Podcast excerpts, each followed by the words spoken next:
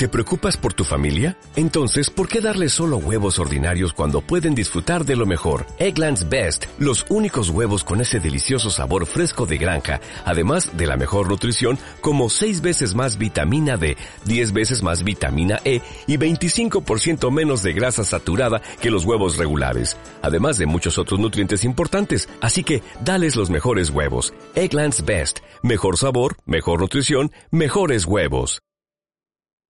Hola, ¿qué tal familia de Impersonal Soul? Bienvenidos, bienvenidas a un nuevo episodio del podcast Disfruta la Ruta. Hoy episodio número 4 y este episodio va a ser una entrevista, la primera entrevista de nuestro programa.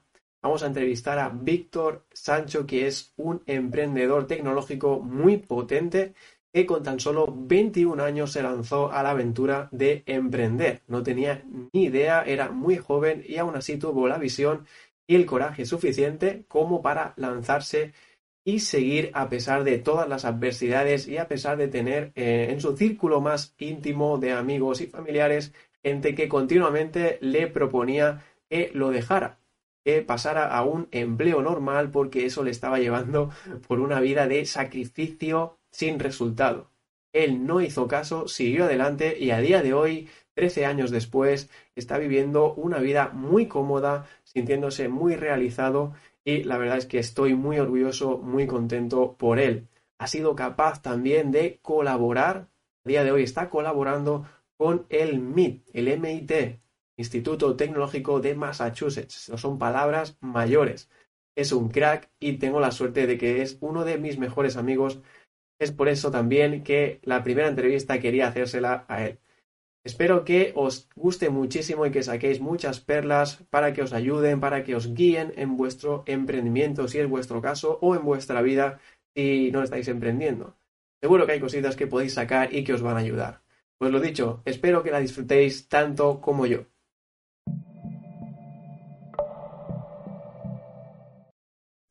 Hola, Víctor, ¿me escuchas? Hey, sí. ¿Qué tal estás? Bien, muy bien, ¿y tú? Pues muy contento de estar aquí contigo. Eh, me hacía muchísima ilusión de que este primer episodio de entrevista del podcast Disfruta la Ruta fuera contigo, porque aparte de ser un emprendedor muy, muy potente, también eres uno de mis mejores amigos. Así que tenía muchísimas ganas de hacer este primer episodio contigo y espero que le guste muchísimo a las personas y le sirva mucho de, ayuda, de inspiración y de guía. Genial, Raúl. Pues muchas gracias y, un honor. vamos, al lío. Vamos al lío. Me gustaría hablar contigo de, ya que eres emprendedor y eres emprendedor de muy joven, me gustaría hablar contigo sobre cómo em, crear una empresa desde cero y hacerla crecer para poder vivir de esto cómodamente. Hay muchísimos emprendedores, y yo estoy cansado de verlo, que, se esfuerzan muchísimo, trabajan casi 24 horas al día, 7 días a la semana, y aún así no, son capaces de encontrar ese momento de, vivir cómodamente. Siguen mm. luchando muchísimo, invirtiendo mucho tiempo, energía y no acaban. Entonces, tú eres un claro ejemplo de que tras mucho sacrificio, pero también trabajo inteligente, ha podido llegar el momento en el que, en el que puedes decir que, ostras, pues al menos estás tranquilo, ¿no? Viviendo y, con tu emprendimiento. Entonces, me interesa muchísimo este tema. Bueno, primero de todo, mm, no se está siempre tranquilo ¿eh? en el emprendimiento, no, pero sí, estamos, estamos, más tranquilos que en los inicios, está clarísimo. Está, bueno, ahora ya, digamos, es otra, otra situación. ¿Cómo, cómo hacer que, una empresa desde el principio, ¿no? Digamos, al final es, bueno, podríamos decir que al final tú, eh, al acabar la universidad, por ejemplo, tienes varios caminos, ¿no? Siempre tienes la oportunidad de meterte en el mundo laboral, en una empresa, y eh, a la vez, y por otro lado, puedes montar tu propio proyecto. Eh, yo en mi caso elegí montar mi propio proyecto porque lo, veía así. Después de pues, tener los primeros, eh, las primeras experiencias en el mundo laboral, vi que de alguna manera pues, había gente que lo había hecho eh, y que, bueno, yo pues quizás me sentía capaz ¿no? de poderlo intentar. También es cierto que, que cuando eres más joven, pues digamos, es el momento, también lo creía, ¿sabes? Es el momento de emprender cuando justamente tampoco tienes nada, ¿no? Como has dicho, desde cero. Entonces, bueno, pues el reto, el reto es gigante. a partir de ahí, lo primero son las ganas, está claro. Y, el creer, creer en el proyecto, eh, creer que lo puedes hacer, igual que han hecho otros. Y es una realidad, es lo que cuesta, pero es una, es una realidad. No sé por dónde crees que, porque hay muchos factores para poder hacer, eh, poder crecer, ¿no? Eh, hacer crecer tu proyecto. En concreto, ¿hay alguno que, interese que comentemos? Sí, a ver, para, empezar, ¿no? Por lo que has dicho, entiendo que el hecho de tú trabajar en un sitio y ver que los demás también lo podían hacer, pues te dio como una, una posibilidad abierta, ¿no? Al menos que tú también la podías coger, que no todo era trabajar para los demás, sino que había esa posibilidad y que igual tú la podías aprovechar también. Entonces, para mí esto habla mucho de, la visión, ¿no? De, de, estar atento, estar alerta en el día a día y después de la confianza de la confianza en uno mismo, de decir, ¿por qué yo no? Yo también puedo hacerlo. Y aparte, el hecho de que, de que fueras tan joven ¿no? y no tenías nada que perder es lo que también te ayudó mucho por lo que has dicho, ¿no? Sí, sí, correcto. al final, eh, tú, por ejemplo, en, en, mi situación, el caso es terminar la universidad y ya habías hecho tus primeros, ¿no? En el mundo laboral, tus, tus primeros trabajos y tal. y, y, tú ves que cuando trabajas en una empresa siempre hay un superior que en su día lo hizo. En su día, pues, él pues, emprendió o, o bueno, de alguna manera cogió las riendas de un negocio o tal. Entonces son, eh, bueno, un poco te puedes dar cuenta que tampoco son personas normales, ¿no? De carne y hueso. Entonces, eh, todo el mundo podemos hacer eso. Eh, simplemente es que elijas esa opción y luego sí que es verdad que por la edad, quizás a lo, cuando eres más joven no, no, no sabes todo lo que conlleva, ¿no? Y como decía, al no, no tener nada que perder, pues vas un poco más a lo loco, ¿no? Eh, bueno, sí que es el momento, pero también vas un poco más a lo, a lo, a lo loco, vamos, digamos, ¿no? Te, lanzas a la piscina, que eso también es bueno, en cierta medida. Claro, porque precisamente yo creo que es una de las principales cosas que, frenan a la mayoría de las personas a, lanzarse a un emprendimiento. Es el miedo, ese riesgo a que le salga mal y a que mm. se vea perjudicada su vida al final, a que, no sé, tenga deudas, a que no pueda hacer frente a todo lo que un fracaso conlleva, ¿no? Y eso, pues, claro, hay una ventaja ahí cuando eres joven y no tienes nada que perder. Mm. Bien. Bien, Víctor, entonces, ¿cuáles fueron tus primeros pasos? Los primeros pasos, eh, si te hablo de mi caso, los primeros pasos, eh, recordamos que no teníamos nada, ¿no? Por lo mm. tanto es cero. Entonces, como no teníamos nada, prácticamente los primeros pasos fueron conseguir algo de dinero trabajando.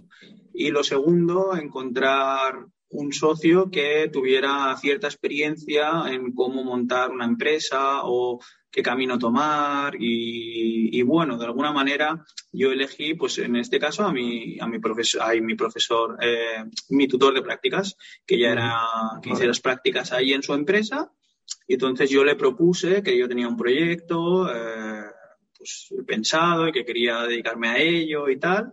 y, bueno, de alguna manera él también me ayudó a, a dar ese paso y económicamente, pues entre los dos, pues pudimos montar la empresa. En mi, en mi caso es eso. Primero, pues de alguna manera también es bueno eh, tener cerca a gente que, que, ya está, si es posible, ¿no? que ya lo ha hecho o que ya está al mando de un negocio, te da cierta tranquilidad o empuje, ¿no? También. Claro. Y en ese caso, en ese momento fue bueno. En ese momento. Totalmente, yo creo que eso es imprescindible. Eh, se puede hacer sin, esa figura, sin, ese mentor que ya tiene la experiencia, se puede hacer, pero lo que tienes que invertir de tiempo, sobre todo tiempo y energía, es exponencial, no tiene nada que ver. Eh, yo creo que esa figura de mentor que ya lo ha hecho y sabe cómo hacerlo, sabe qué pasos tienes que dar en todo momento, al final te ahorra muchísimos dolores de cabeza, muchos errores, mucha pérdida de dinero y de tiempo.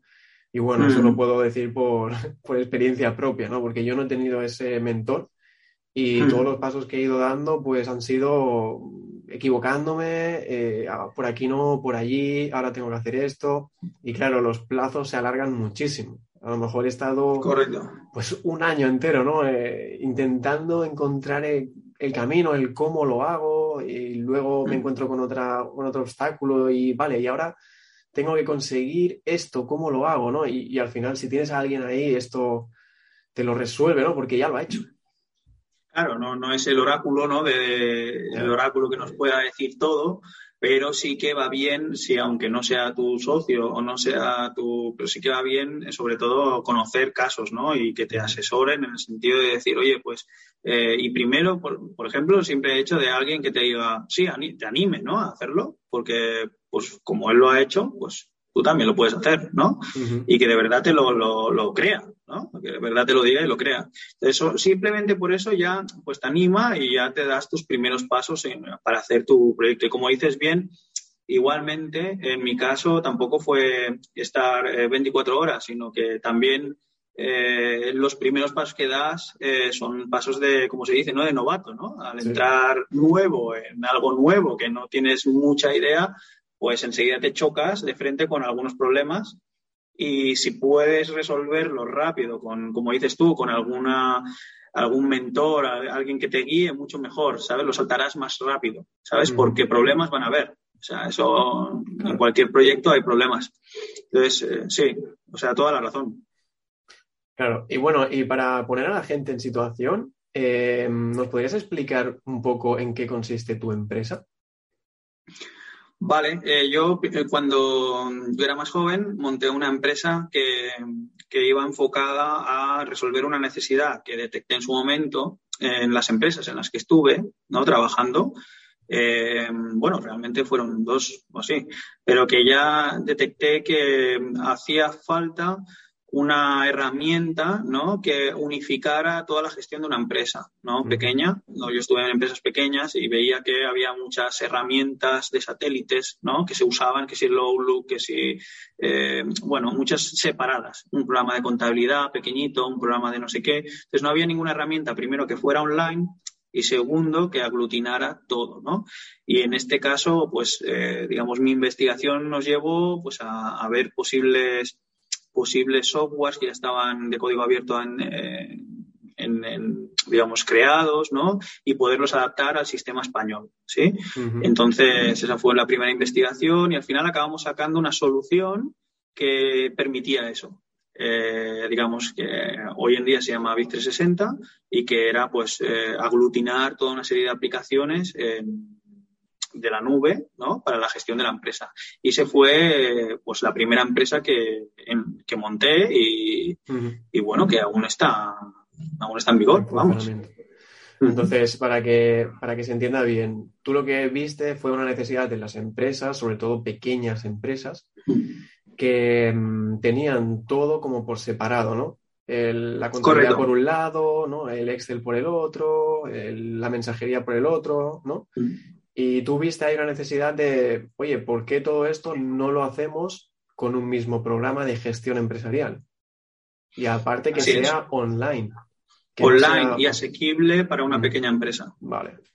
Vale, entonces sí, Esa fue, esas eran las claves. Vale, esa fue tu idea inicial y, lo conseguiste investigando y trayendo mm. como un, un soporte, ¿no? Bueno, un programa, una plataforma al, pues al mercado español, le, llamaste Bit 360. Sí. Vale, entonces... Y así, pues esa, esa, plataforma pues funciona online, unifica todas la, digamos, una suite empresarial, ¿no? Con un montón de módulos. Hoy en día hay más soluciones, o sea, pero, pero bueno, esta es, fue la, la primera idea que tuvimos y, y, es la, bueno, la que llevamos a cabo. Sí, eh, esta era, bueno, sí, así es.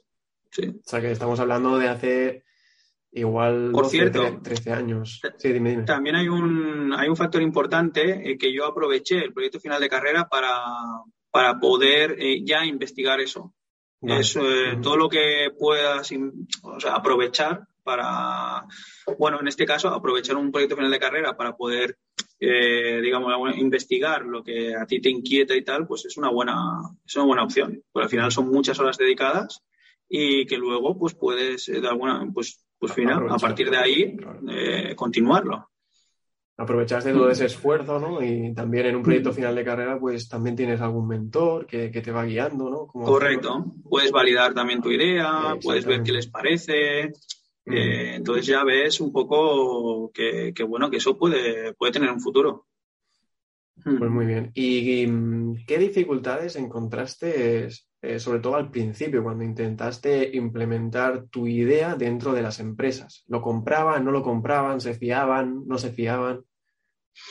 Hay muchos problemas, eh, hay muchísimos factores. Eh, cuando tú montas un negocio, todos los que hemos emprendido sabemos que tienes que hacer de todo, ¿no? Por así decirlo, porque si no tienes muchos recursos, que eso es una gran diferencia, eh, pues evidentemente uno tiene que sacarlos, ¿no? De donde sea. Entonces, pues es clave sobre todo el, pues, construirte una buena imagen, el, digamos, problemas cuando eres un emprendedor y eres joven, tienes problemas también de credibilidad, de ganarte esa credibilidad de cara al cliente. Eh, o sea, es de hacer, digamos, tener cosas ¿no? que te sustenten. Eh, hay que estar abierto a todas las oportunidades. Es mejor, siempre es mucho más fácil cerrar una puerta que dejarla o pelearla para que se quede abierta. Eh, entonces, bueno, es un poco las dificultades iban por allí y, luego, pues que claro, que empiezas prácticamente sin recursos. Eh, entonces, claro, tienes que jugar o pelear todos los recursos que vengan, de optimizar para, para elegir bien dónde, dónde meterlos o captar más recursos, ¿sabes? O estar con las orejas bien puestas para poder ganar más recursos y que tu proyecto los aproveche. Claro. Entonces era muy difícil el tener que eh, ganar clientes y a la vez sin los suficientes recursos y bueno, eh, labrándote una imagen. ¿Sabes? ¿Y cómo conseguiste ir solventando estas dificultades? Por ejemplo, bueno, la de la mm. imagen, ¿cómo, cómo la conseguiste solventar? A ver, por suerte, bueno, al final tiras de, gente conocida que te pueda ayudar. Eh, también siempre es mejor al final darte cuenta en cuanto consigues ciertos recursos, invertirlos en algo que no es tu, no es tu, no es tu core, ¿vale? No es realmente la clave de tu negocio. Entonces, eh, la clave de tu negocio no es que tú estés a lo mejor eh, pues diseñando tu propia imagen, sino que a lo mejor pues permitirte que alguien pues te ayude a eso, ¿no? Un, otro profesional y pagarle o eso, ¿no? En nuestro caso tuvimos la suerte de que después de un año y pico, pues dando palos de ciego, que se dice, ¿no? Y un poco, pues, estar recién llegado y nadando en todas direcciones, eh, pues tuvimos la suerte de, de alguna manera, pues que alguien nos ofreció eh, recursos, ¿sí? De alguna, en una de esas puertas abiertas nos dijo, hey, yo me he dado cuenta de que sois buenos y que podemos invertir en vosotros. Y a partir de ahí, pues, empezamos a tener recursos. Y ahí, pues, pudimos permitirnos labrar una imagen, crear una buena, ¿no? Una mejor experiencia de cara al usuario, invertir en el producto, tiempo. O sea, es un poco, pero es gracias a una de las puertas que se lucharon y, y se quedaron abiertas. Y que a veces no tienen por qué eh, de primera ser las que tú te esperas, ¿no? Quiero decir, esto vino a través de otro proyecto que no tenía nada que ver, que echamos una mano y a partir de ahí viene un contacto. O sea, siempre hay que dejar una puerta abierta, entreabierta, vamos. Lo fácil es cerrarlas. Vale. O sea que eh, vosotros en, la empresa pudisteis encontrar, ya sea por suerte o porque luchasteis esa puerta. No, por nuestro trabajo, por nuestro trabajo. Sí, luchasteis la puerta abierta eh, encontrasteis una inyección o una entrada de, inversión, ¿no? De, dinero. Sí, correcto. Os, permitió el hecho de, de cambiar un poco la imagen de la empresa, ¿no? De ir creciendo. Sí, dar un empujón al proyecto, eh, centrarnos más en lo que iba a hacer ganar el proyecto, en poder ganar más clientes, en llegar a mejores contactos, mejores clientes, de alguna manera para, para, el, producto. O sea, nos permitió, claro, es una gran diferencia tener recursos a no tenerlos. O sea, es, uno de los riesgos que hay que correr. Eh, muchas veces y prácticamente todas, al final hay un momento en que tienes que si meter ¿no? recursos, si los tienes disponibles o, bueno, seguir tú sin, sin esos recursos, vamos. Entonces de tomar riesgos. ¿Y cómo lo, qué consejo le darías a, las personas que están justo en ese punto, en el de estar encontrando ya un callejón sin salida porque están metiéndole muchas horas, están creando pues, el contenido o el producto, pero ahora necesitan una entrada de dinero, una inyección para poder seguir creciendo, para poder escalar su negocio? Entonces, muchas veces eh, es complicado encontrarla, ya sea por inversores o ya, sea porque tú vas a pedir un préstamo al banco. Entonces, ¿qué recomendarías tú en este caso? ¿Si buscar inversores o pedir préstamo? ¿O, qué hacer en el, caso de que no se quiera ninguna de las dos o no se pueda ninguna de las dos?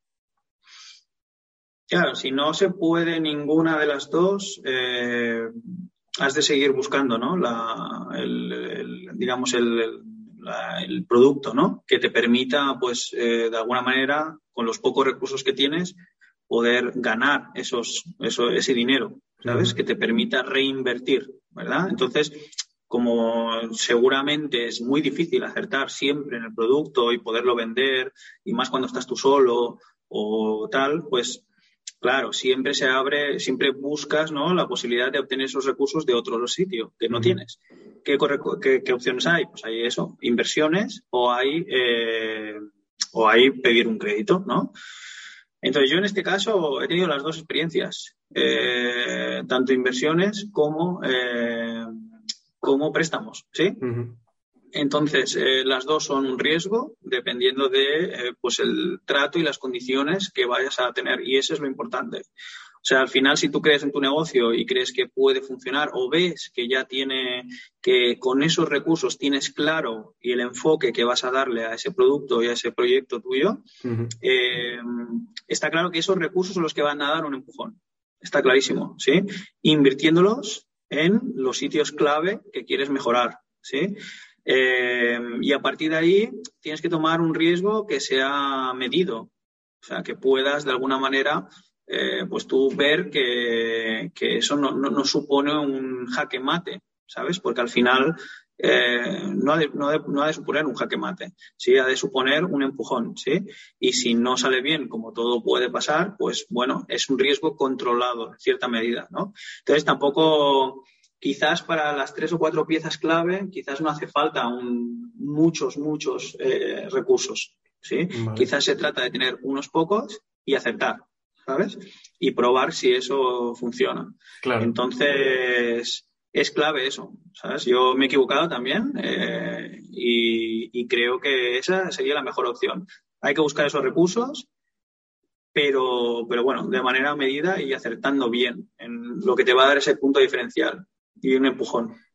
yo es lo que recomendaría. Yo creo que eso es, es, bastante complicado y ahí es donde yo creo básica la figura de un mentor que te asesore si estás solo al menos o si estás con otra persona, con un socio que tampoco entiende mucho de, marketing o, contabilidad, porque primero tienes que medir muchísimo el riesgo y mm. después tienes que saber exactamente cómo hacerlo, ¿no? Cómo, cómo inyectar a esa parte que necesita crecer. Y eso mm. muchas veces es, lo digo también por experiencia, que es como la parte que más miedo da, ¿no? El, vale, yo tengo unos recursos, eh, son limitados, no me puedo equivocar. Si me equivoco, hmm.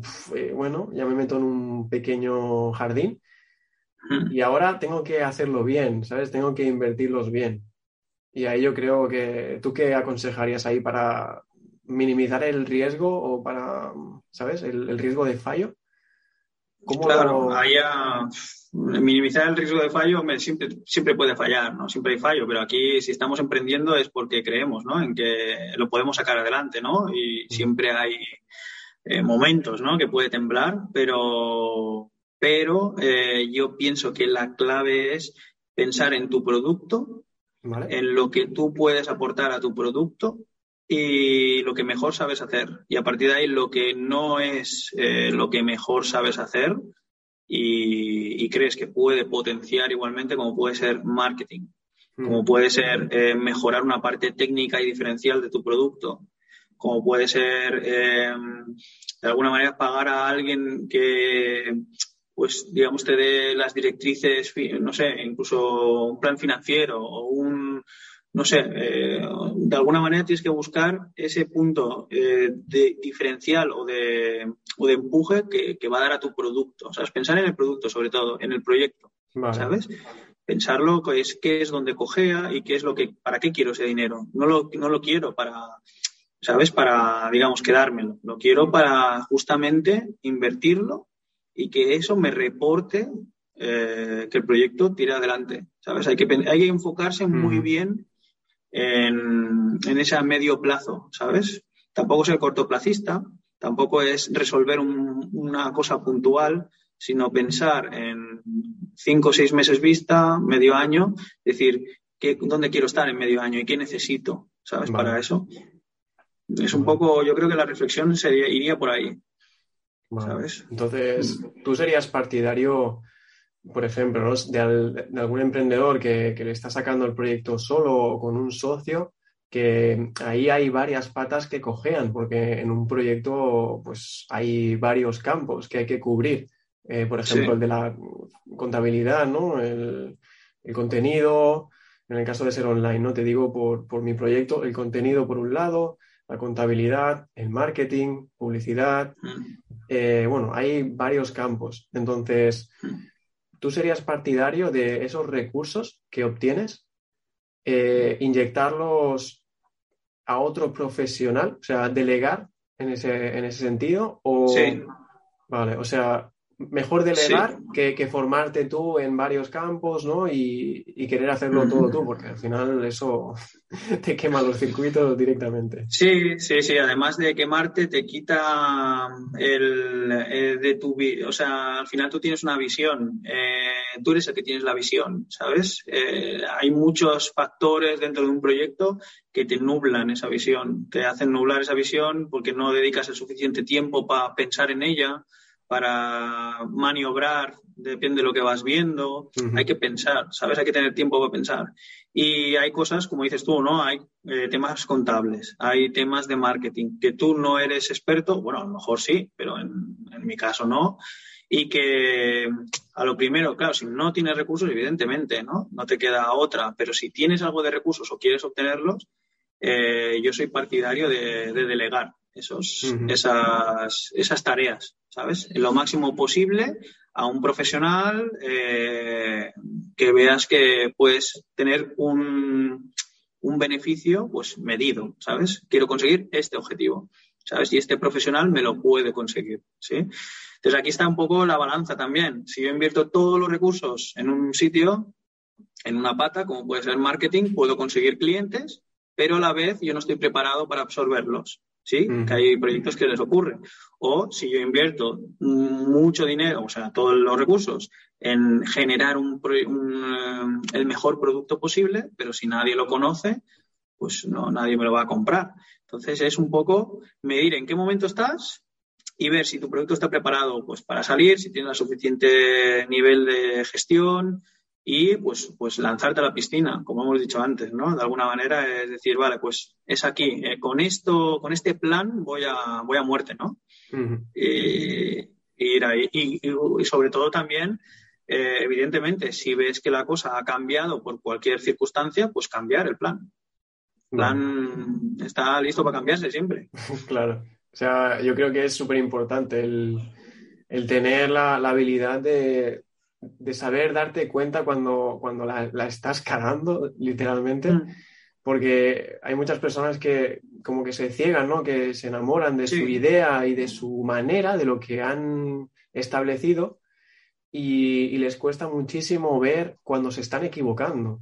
Y siguen mm. ahí eh, súper encabezonados, ¿no? En tirar para adelante de esa forma y a lo mejor tienen que, mirar un poquito hacia el lado y ya encuentran la salida, pero no lo están haciendo porque se encabezonan ¿no? de hacerlo de esa forma. Yo creo que ahí hay que Totalmente. tener como mucho abanico, mucha visión, ¿no? Para saber cuando te equivocas, eh, mucha humildad. Justamente eso es lo que, lo que hablábamos al principio de que al final te vas nublando, por así decirlo, por las mm. horas de proyecto, por el, tiempo que pasas y tal, y mm. la, tu cabeza se va agachando hacia, ¿no? hacia, la, hacia la mesa de trabajar.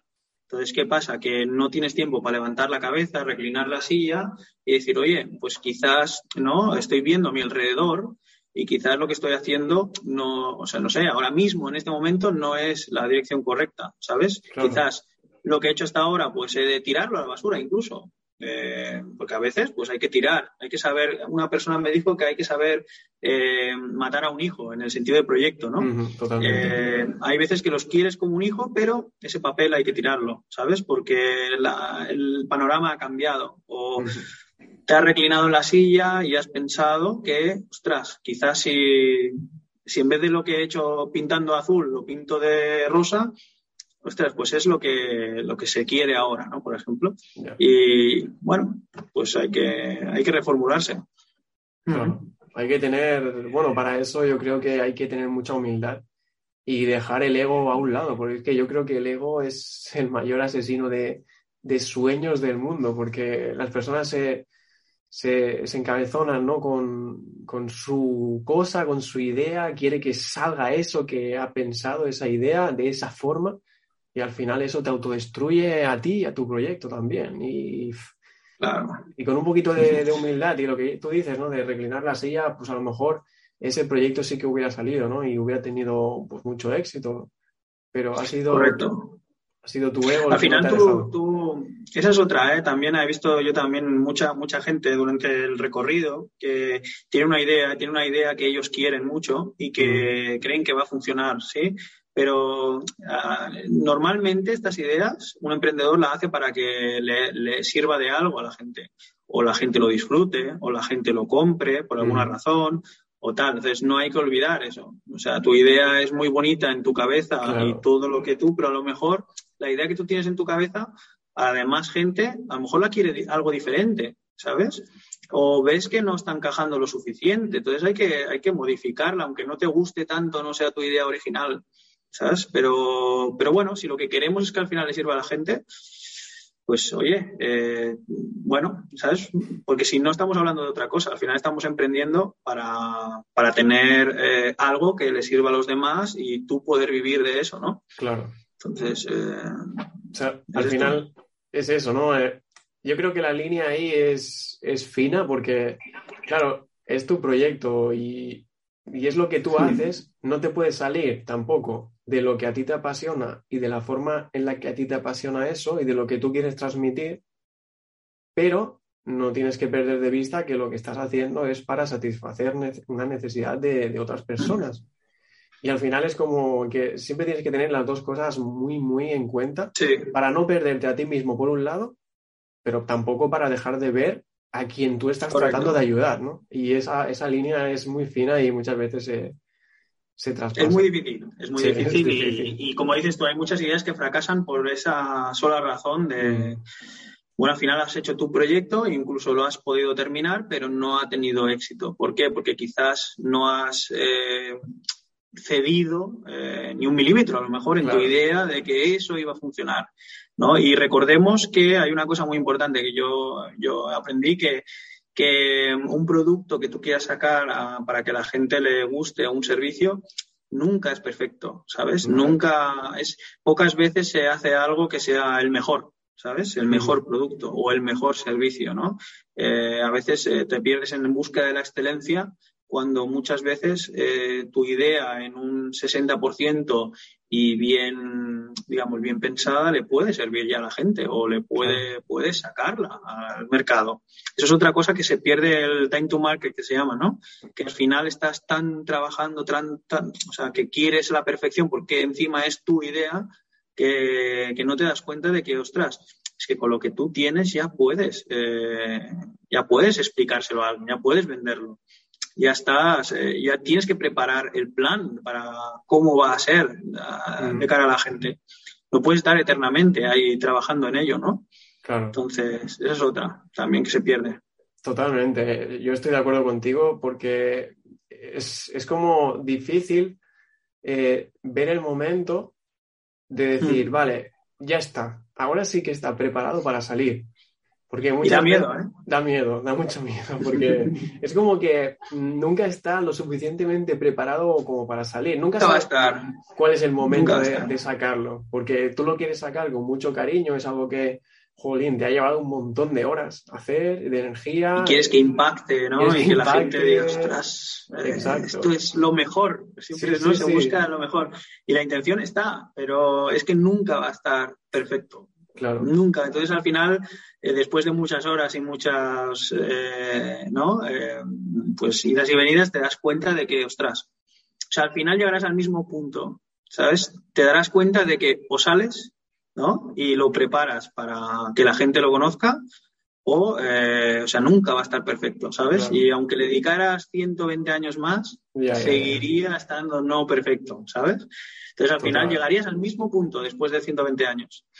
Entonces, al final, bueno, hay que salir, ¿sabes? Si no, al final las oportunidades también es una cosa que, que cambian. O sea, esto es ahora, tienes la idea, crees que puede encajar, crees que puede servir a la gente. A lo mejor en tres meses no. El mundo es muy cambiante. Totalmente. Y más en el mundo tecnológico. O sea, tú eres partidario de a la que tengas el mínimo viable ya, sacarlo y luego, una vez lo saques, que la gente lo empiece a probar, lo vas mejorando. No, tampoco tiene que ser estático ya y que se quede eso de por vida, sino que se puede ir mejorando también.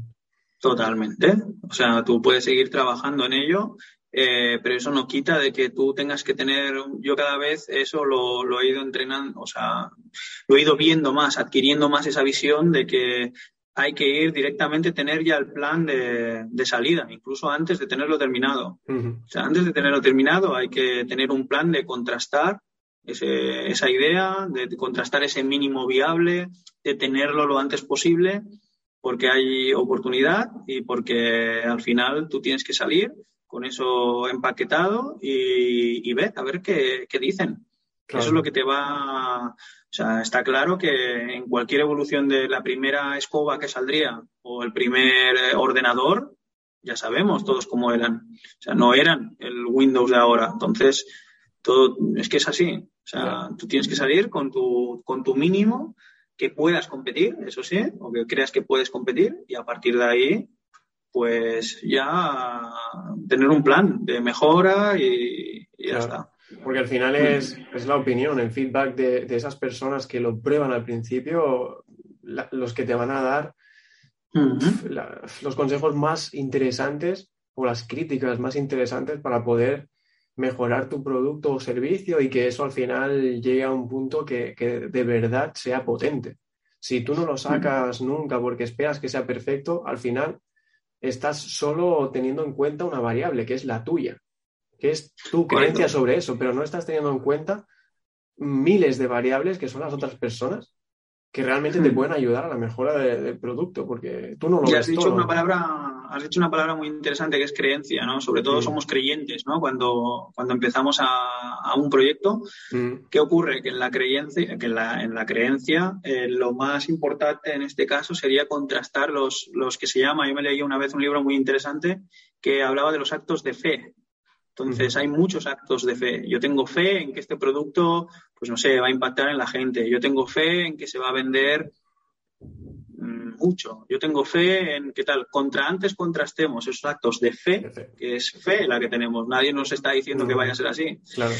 Contra antes los contrastemos, pues antes eh, nos daremos cuenta, aunque duela, de lo que, dónde estamos fallando, o dónde creemos que nos hemos equivocado, o si tiene recorrido o no, o en vez de sufrir un via crucis, ¿no? Entonces, contra antes lo sepamos, antes maniobraremos y antes tendremos éxito. Al final hay que pensarlo así. Totalmente. Entonces, eso pues está claro, estamos de acuerdo. Eh, pero, ¿qué opinas tú? ¿Cuáles serían los factores para ti que podrían aumentar la probabilidad de que ese producto funcione? Es decir, ¿en qué factores te fijas tú para decir, mm, vale, ya lo saco, saco el mínimo viable ya? ¿Qué factores? Em, investigar muy bien en qué punto estás, si puedes competir. Eh, después hay un factor clave hoy en día que es la imagen online en cualquier producto o servicio, claro, a no ser que sea, no sé, otro, otro tipo, ¿no? Pero en la mayoría, a lo mejor, de emprendedores tecnológicos y tal, sería muy importante esa imagen online, cuidarla, es los detalles, los pequeños detalles eh, hay que pensar que muchas veces no somos los informáticos, y bueno, yo soy ingeniero informático, expertos, como he dicho antes, ¿no? En diseño o en tal, y puede ser que la imagen que atraiga o que o que de alguna manera haga tener éxito a tu producto sea una imagen que no te acabe de tu gustar o incluso que no te lo esperabas, ¿no? Entonces, bueno, hay que tener en cuenta la imagen online y un buen plan de marketing ¿sí? Es muy importante hoy en día. Y de captación, ¿sabes? De, posibles clientes. Y, mm, esos serían factores clave. Y tener un producto que sea escalable.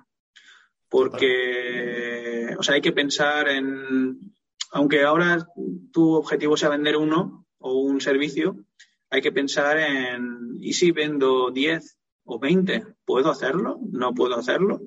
Eh, es importante porque eso te puede pasar eh, y bueno, y también vas a sufrir igual o peor.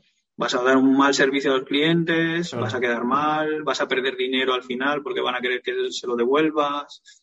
O sea, es un tema importante. Cómo escalar ese proyecto y, eso. Para el mínimo viable yo diría que ha de haber un plan de este tipo. Así. ¿sabes? Para sacar y empaquetar, sobre todo la palabra empaquetar. Eso lo he aprendido durante el tiempo y lo he aprendido en los últimos proyectos y es importante poder eh, que la gente identifique el producto, que sepa dónde empieza y dónde acaba. Un paquete, ¿no? De alguna manera, explicarlo bien y sencillo y que se entienda. Sí.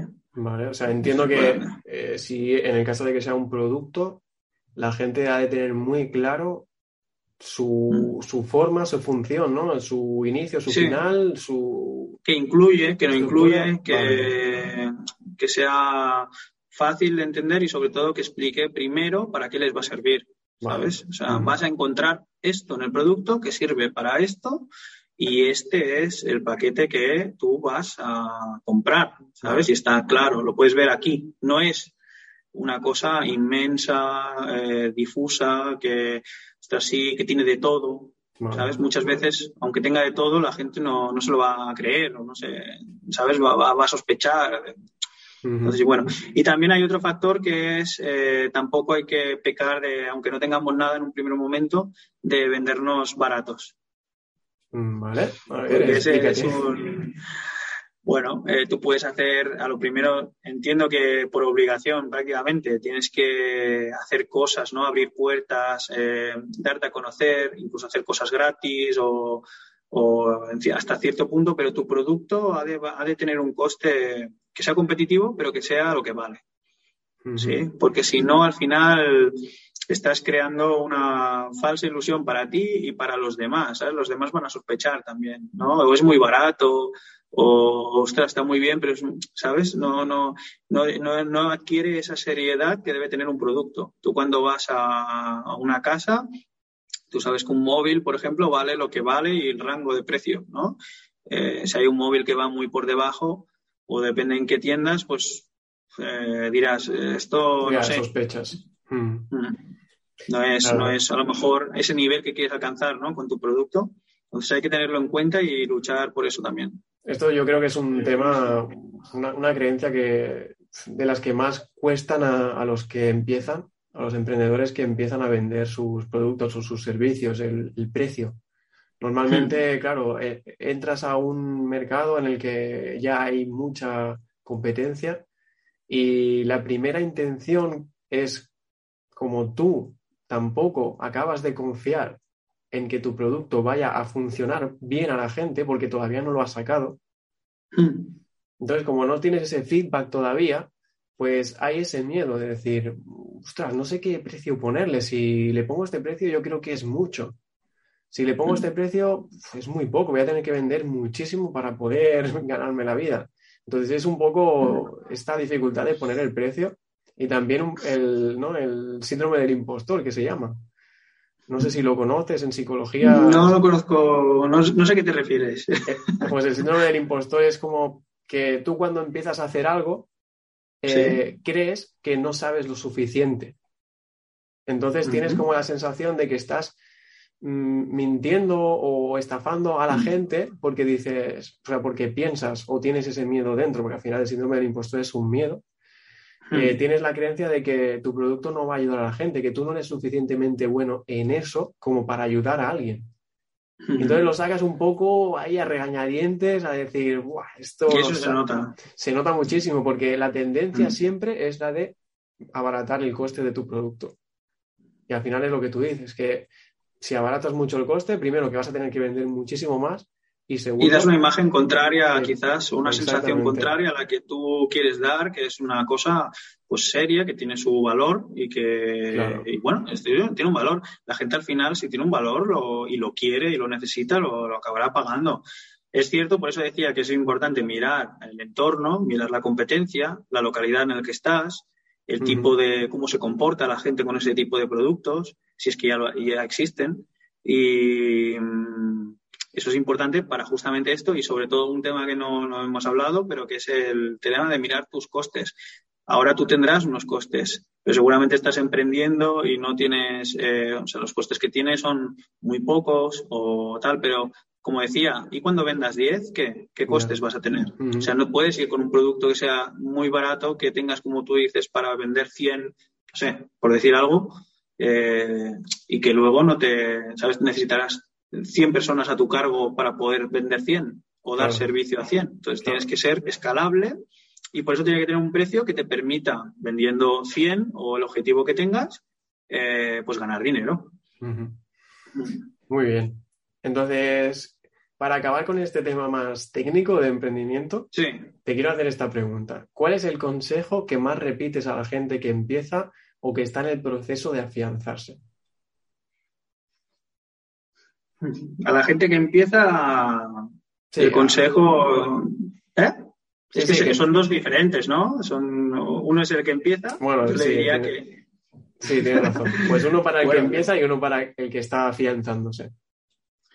Bueno, para el que empieza, yo el consejo que le doy es que al final no cierre, como te diría antes, ¿no? Eh, no cierre puertas antes de tiempo, ¿sí? Que siempre las oportunidades están en sitios inesperados, ¿sí? Habitualmente, pues, y bueno, sí que es, hay que buscarlas y por lo tanto hay que buscar esas puertas, ¿no? A la gente que empieza. Y si puede tener recursos, que lo, y puede valorar el tener esos recursos, que lo valore bien, lo piense bien y, que si lo tiene claro, que, bueno, que vaya por ello, ¿sí?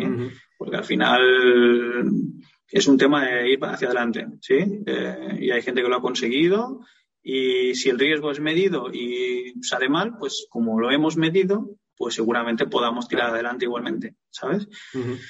Y a la gente que se está financiando, financiando, financiando no, afianzando, sí. Eh, pues quizás yo le diría que vaya por más. Que vaya por más. que vaya, que continúe y que tenga, tenga, siga teniendo esas ganas después de seguramente que se ha pasado muchas horas y, y que, digamos, se recline en la silla y que vuelva otra vez a, o sea, que enfoque bien, mejor el tiro aún, que seguro que se puede enfocar mejor y si ya se está afianzando, seguramente le queda un poco más para acabar de, mejorar aún más, ¿sabes?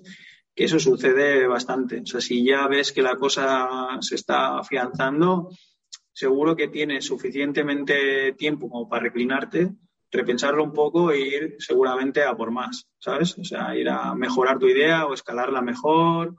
Eh, pues eso, que sea con la misma motivación que al principio. Vale, perfecto. Pues bien, vamos a, dejar la, parte técnica y vamos a preguntarte, bueno, brevemente, tampoco me voy a enrollar mucho, pero un poco más por la parte personal, si te parece bien. Tampoco te voy a preguntar. Me parece también, pero, pero vale. vale. Sí, sí. Bueno, eh, yo te quiero preguntar, porque es un tema que aquí en Impersonal Soul nos interesa muchísimo, y es la salud y el bienestar en el emprendimiento porque es, un tema que, se deja totalmente de lado cuando alguien está emprendiendo. Al final te centras 100% en sacar adelante tu negocio, en invertir todos los recursos que tienes, ya sea tiempo, dinero, energía, todo, a tu negocio. Pero ¿qué hay de ti, que eres la pieza clave de tu negocio? Se deja totalmente de lado. Entonces, me gustaría preguntarte cómo te ha afectado el emprendimiento en tu bienestar y en tu salud. Bueno, es muy buena, muy buena pregunta y es un tema que creo que es bastante difícil de responder. ¿Cómo me ha afectado? Bueno, podéis comprobar mi pelo, efectivamente tampoco hay mucho, pero ha afectado de muchas formas, ¿no? Lo que sí que puedo decir es que de verdad, si uno, claro, cuando emprendes y es tu proyecto y son las horas que dedicas a lo tuyo y tal, es muy diferente la calidad de, energía que tienes para hacerlo que cuando estás en un proyecto que no te gusta o que estás en una situación que, bueno, constantemente, pues bueno, estás, eh, no te sientes que, estás en tu proyecto, ¿no? Es la diferencia, ¿no? Y, y, hay que decir que ni lo notas a veces, o sea, cuando estás, estás en ello, ni lo notas porque son horas que dedicas a lo tuyo, que te gusta, que tienes pasión, lo que se dice, ¿no? Es la pasión, ¿no? Que en ese momento tienes y hay que decir que parece que no afecta a tu, a tu, ¿no? a tu bienestar. Sí, en realidad sí que cuando vas avanzando y tal como va pasando el tiempo, si esto se cronifica, la cantidad de horas y, el tiempo que le dedicas y hay muchos, muchos, eh, ¿cómo se llama, no? Eh, tú no estás siempre así, ¿no? Hay muchos altibajos, ¿no? Quizás cuando está, te paras o tienes un bajón, pues sí que notas ¿no? esa cantidad de horas que estás echando a un proyecto, o notas a lo mejor en alguna relación de amistad o de tu pareja o de algo, ¿no? Notas ese, ese, ¿no? Que, ostras, hay una máquina que está rodando y está machacando muchas cosas, ¿no? Claro. Claro, esas horas con pasión yo pienso que no, que no te, casi no te afectan. Eso sí, si, si se cronifica y, y vas muy al límite, porque eso, eh, tu cuerpo te va a dar señales de, vida y a veces va bien parar un poco para comprobar. ¿no? Eh, o sea, yo cuando estoy corriendo, corro, ¿no? Y de alguna manera, ostras, cuando estás caliente ya, parece que, seas invencible, ¿no? Pero, ostras, cuando paras, es luego que vienen las agujetas, ¿no? Entonces va bien a veces parar un poco, ver, ostras, de verdad, ¿no? Ver en qué estado está mi cuerpo, ¿no? Y, pensar un poco en ti. Sí, la verdad es que sí, porque hay veces que se dispara, ¿no? Yo te diría que las horas con pasión no te, no te afectan, pero eh, sí que va bien eh, hacer pings de, tu estado de salud, evidentemente. ¿Sabes? Y, sí que, claro, si es una cosa muy exagerada, pues, pues sí que pasa factura. Depende en qué, en qué situación te encuentres o, o en qué estado de ánimo te encuentres, te pasa factura. Sí. Claro. Aparte, has dicho algo interesante también, que es las relaciones sociales y de pareja, mm. etcétera, que al final las personas que están muy metidas en su proyecto, en su emprendimiento, han de sacar tiempo de, todos los sitios y al final le restan tiempo también a sus amigos, a sus familiares, a su pareja y eso muchas mm. veces es difícil de, de sobrellevar. Correcto. Sobre todo también para las demás personas que, porque uno está metido ahí y no se da cuenta muchas veces, pero las personas que están alrededor, al final cuesta un poco. Las personas, sí, sí, las personas que están a tu alrededor es muy importante quiénes son, eso también. Eh, porque si de verdad pues te quieren y te, y te apoyan, ¿no? De alguna manera comprenderán esas horas que tú estás dedicando a, tu proyecto. Eh, eso es importante y si no lo comprenden, pues te costará más, claro. Y, sí que también hay que a veces, como he dicho, ¿no? A veces hay que parar y hacer un ping, ¿no? A tu estado de salud, pues también viene bien, cuando te reclines, también pensar un poco que, que estás en un camino duro, pero que te lo tienes que, de alguna manera, no, no está solo eso, ¿no? Que al final tienes que reflexionar algo eh, si necesitas regar unas plantas un poco más, ¿no? A lo mejor en ese momento tienes que parar un poquito para regar algo las plantas. No las vas a dejar semanas y semanas sin regar. Pues es lo mismo, ¿no? Al final tú sabes que estás echando muchas horas, tienes que ser consciente y cuidar esas, esas, esas eh, relaciones que te encima te, te ayudan, ¿sabes? O te aportan energía cuando lo necesitas. Entonces, esos son los que hay que cuidar más. Y yo pienso que eso ha de ser parte de, bueno, del camino, porque si no, al final irás mal por otro lado, ¿no? Total. Aquí has dicho una cosa que es súper interesante y quedaría para, otra entrevista entera, y es el, el hecho de saber exactamente diferenciar la gente que está a tu alrededor y te apoya y son las plantas que tú dices que tienes que regar que de las otras personas que están a tu alrededor pero que, no te apoyan, ¿no? Y que, al final te intentan condicionar para que le eches menos horas o para que incluso lo dejes y te pongas a trabajar de otra cosa, de empleado o lo que sea. Sobre todo al principio, porque al principio no hay resultados y, y los de tu alrededor muchas veces te dicen, oye, ¿y no te has planteado de trabajar en, alguna empresa y ganar tus 1.500 euros y tal y vivir más tranquilo. Y al final te van metiendo esta idea en la cabeza y van viendo que no tienes los resultados que esperas, porque el emprendimiento pocas veces es inmediato, siempre tiene su proceso. Y al final eso desgasta muchísimo a nivel mental y, puede desgastar también las relaciones. Entonces, tú aquí, ¿cómo, ¿cómo valoras exactamente las personas a las que tienes que escuchar y regar y las otras personas que dices, bueno, me tapo los oídos y que vayan hablando porque tampoco me, importa mucho su opinión. Bueno, la verdad es que, ¿cómo diferencias a esas personas? Bueno, al final tú lo sabes diferenciar por, la sensación o, no sé cómo decirte, ¿no? La, tu, tu, estado de ánimo después de entablar una relación con esa persona, ¿no? Si yo me siento con alguien a conversar, ¿no? Y en ese momento, y ostras, acabas mejor de lo que estabas y puedes hablarle de tu proyecto o te dan ánimos o de alguna manera te entienden, ¿no? Eh, pues, eh, ostras, es diferente, acabas diferente que cuando una persona pues está intentando, eh, pues bueno, de alguna manera constantemente no cree en ti, no cree en tu proyecto, no es que a lo mejor crea en ti, a lo mejor es un amigo muy bueno, pero en este punto, en tu proyecto, no, no, no está haciendo lo, lo bueno contigo de lo que tú querrías. Entonces quizás te, te conviene, pues de alguna manera, pues simplemente, por ejemplo, cuando entables esa relación, no hablar de este tema con él o no, no te va a aportar a lo mejor nada en ese sentido, ¿no? Es importante, la gente que nos rodea es importante, sí. No digo de no regar ninguna planta, pero evidentemente te gusta contemplar mejor las que, las que te hacen brillar más, ¿no? Entonces, las que, digamos, de alguna manera ves que, ostras, eh, pues es un gusto, ¿sabes?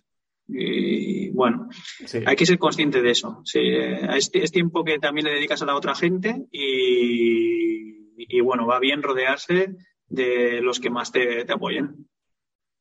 Y supón que el caso de que las personas que no te apoyan o que intentan hacer que cambies de camino porque no lo ven claro, son tus familiares más directos.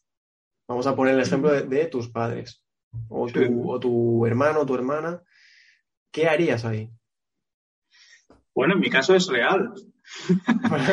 o sea, siempre me. No, porque el caso de los padres y familiares suele ser extraño, ¿no? Porque al final eh, puede ser que la persona te apoye, pero puede ser que no comparta tu, tu visión, ¿sabes?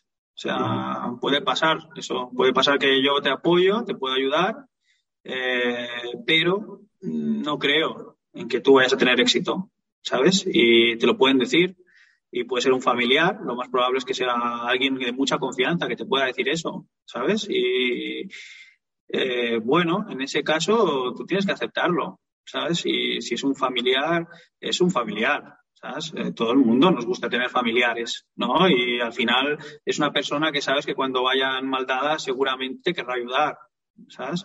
Eh, claro, depende del nivel, ¿no? Pero probablemente sea así. Entonces hay que entender el tipo de ayuda que te puede ofrecer eh, o que te está, el tipo de soporte que te está ofreciendo quizás, ¿sabes?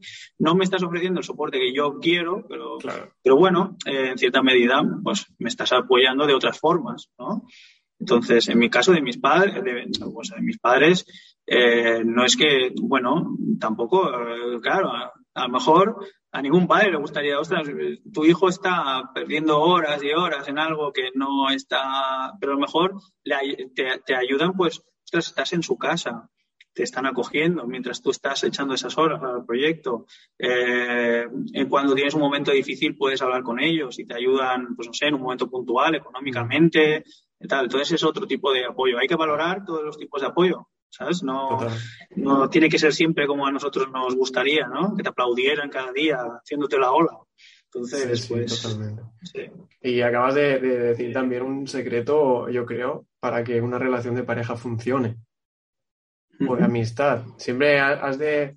Muchas veces esperamos del otro una cosa, un apoyo de cierta manera que nosotros esperamos, pero el apoyo llega de otra forma diferente.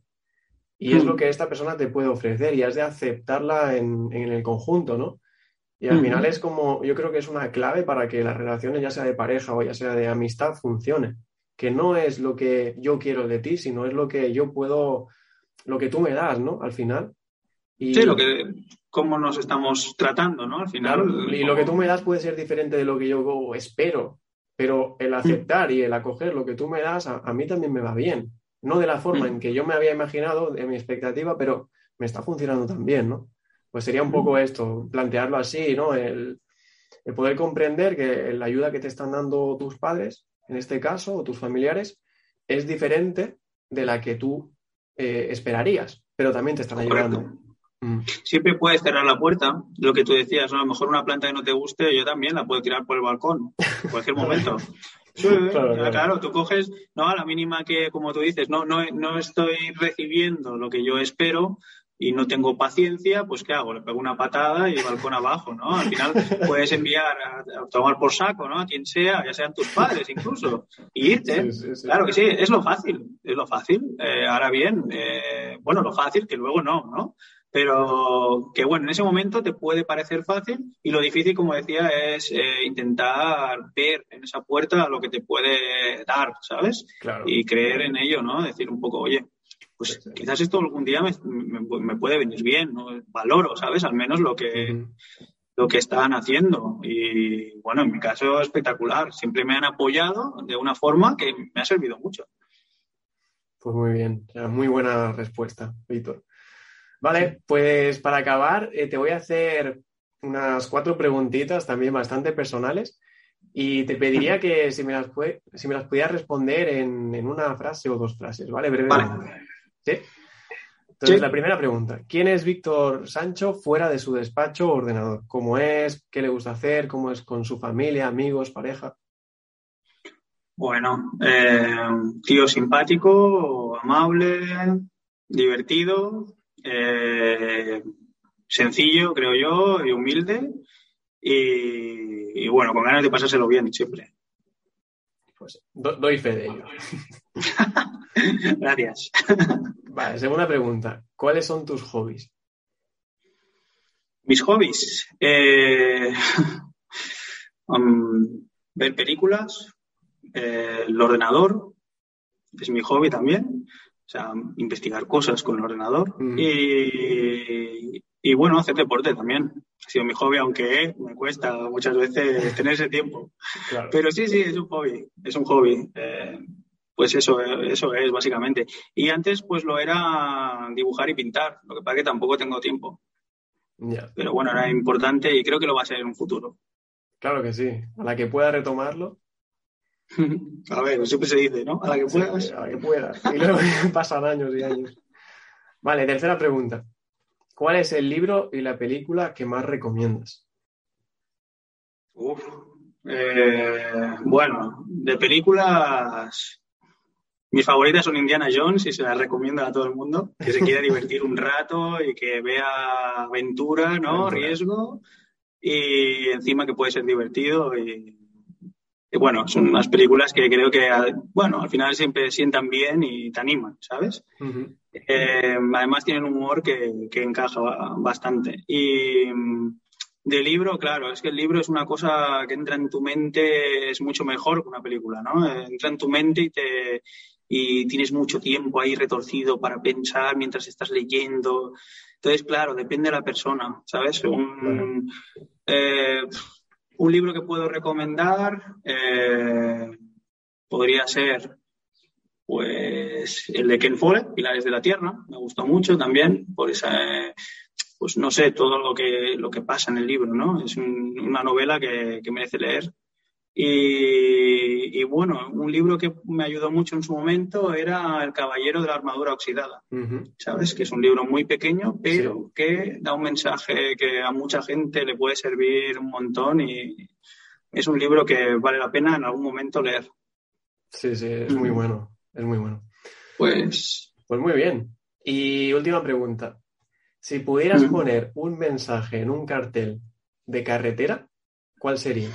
De estos carteles enormes de la, carretera, puedes poner un mensaje, el que quieras. ¿Cuál sería? Eh, disfruta.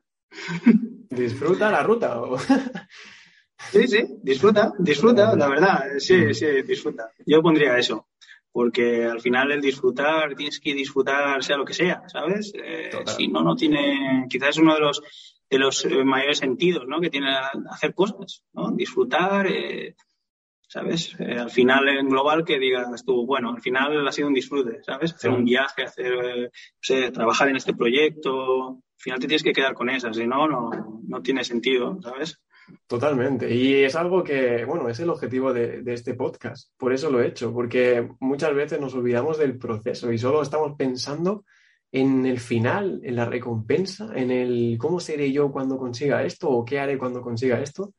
Y todo ese proceso nos, olvidamos disfrutar y al final es, lo que nos queda, porque es el día a día, es, son tus 24 horas día tras día, año tras año que dura el proceso.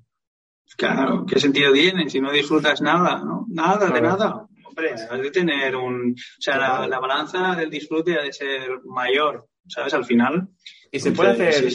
Algo que, estoy descubriendo, ¿no? a medida que voy viviendo es que se puede disfrutar haciendo cualquier cosa.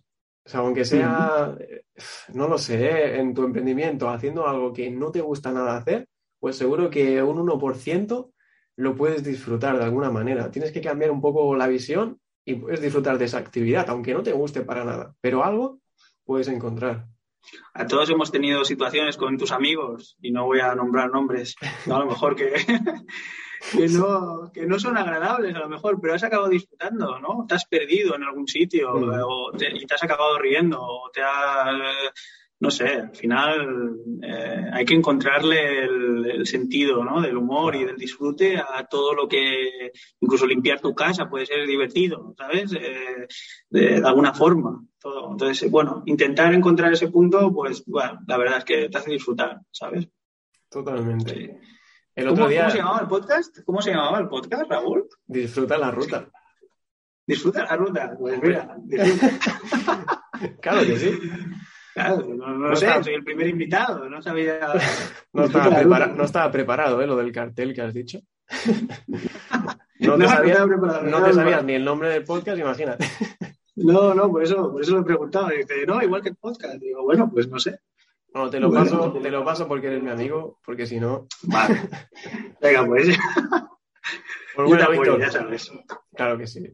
Eh, lo dejamos aquí. Espero que hayas estado súper cómodo. Yo he estado muy cómodo. La verdad es que me he dejado una de preguntas por hacerte. Una lista muy grande. bueno, para la próxima. Claro que sí. Es que me, encantaría seguir preguntándote porque es muy interesante todo lo que has pasado y sobre todo todos los consejos que puedes dar a, a las otras personas que están empezando o que están afianzándose o que están en el proceso la verdad es que es una experiencia brutal la que tienes y, bueno, pues estaría encantado de, volver a hacer otra en un futuro y, eso, sin duda te lo, te lo, voy a proponer. Pues yo igual, encantado de venir y, nada, de estrenar el podcast. Claro. Pues muchas gracias, Víctor. Lo dejamos aquí. Eh, espero, que, espero que os haya gustado muchísimo la entrevista con Víctor. Em, como ya he dicho, supongo que volveremos a hacer otra en el futuro. Y lo dejamos aquí. Em, nos vemos, nos escuchamos en el siguiente. Un abrazo familia. Adiós.